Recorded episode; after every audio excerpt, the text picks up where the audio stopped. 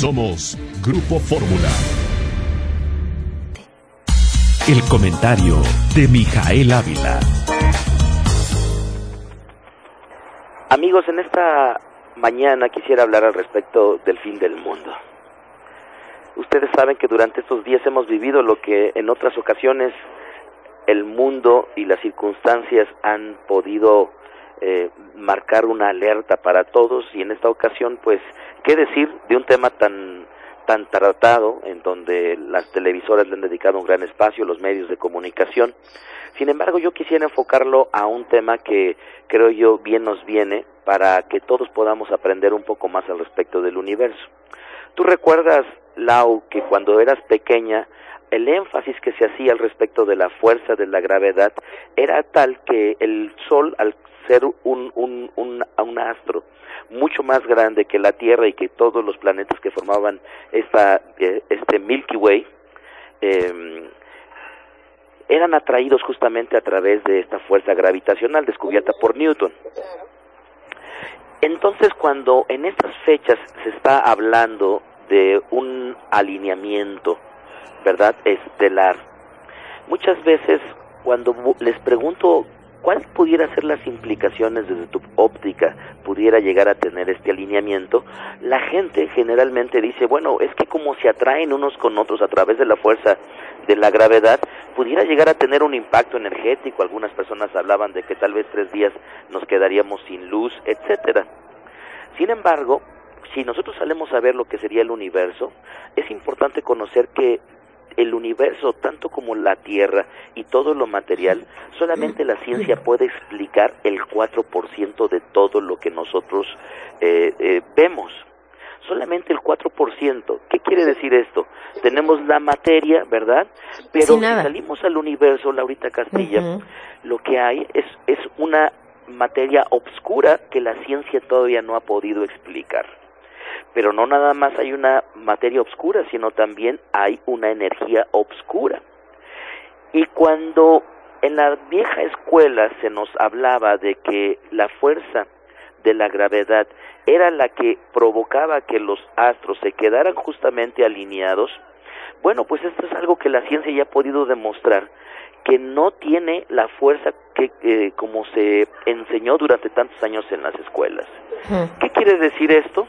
En primer lugar, se pensaba que a través de esta fuerza de la atracción, los planetas tarde que temprano tendrían que encogerse y obviamente atraerse debido a esta fuerza. Sin embargo, hoy en día científicamente se sabe que el universo está en una etapa franca de expansión y esta expansión se da a través de lo que sería la energía obscura la energía oscura. La energía oscura que nosotros vemos en el universo hoy en día es la que está provocando que el universo se esté expandiendo, pero también hay algo que es bien interesante.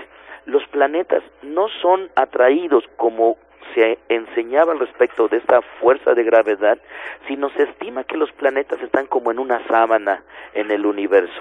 De tal manera que en esta vía, esta sábana, cada uno de los planetas y su respectiva masa, ¿verdad? Es semejante como cuando tú te acuestas en la cama y tienes a tu flaquito. Cuando tú te acuestas en la cama, ¿verdad? Eh, por tu propio peso incide un cambio justamente en esta sábana de tu colchón y flaquito en su propia cama la otra parte de tal manera que los planetas están asentados en una especie de gran sábana y esta gran sábana juntamente con su fuerza eh, rotatoria y, eh, y, la velocidad en la cual se están desplazando siempre van a ocupar el mismo espacio.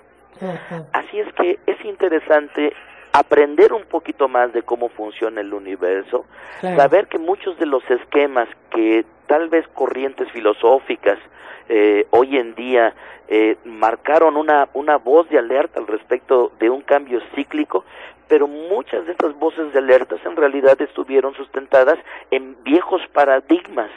Y estos viejos paradigmas le dieron a mucha gente no nada más para espantarse, sino para espantar a otros. Así que el día de hoy el universo se seguirá expandiendo según lo, lo asienta la ciencia y es muy interesante porque no tiene mucho que hablamos del bosón Higgs o la partícula de Dios.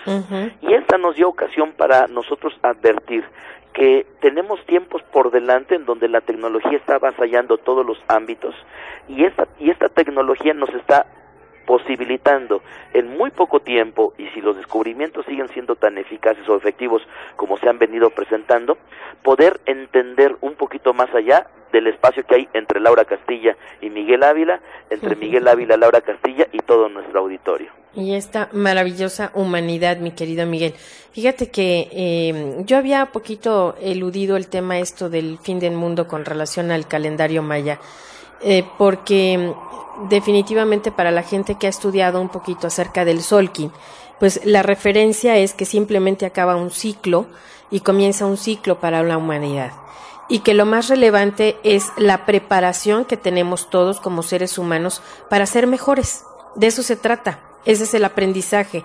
Ojalá que todos lo viéramos de esa manera y no con el fatalismo con que lo han manejado. Oye, pobres mayas, ya están muy desprestigiados, ¿no? Entonces.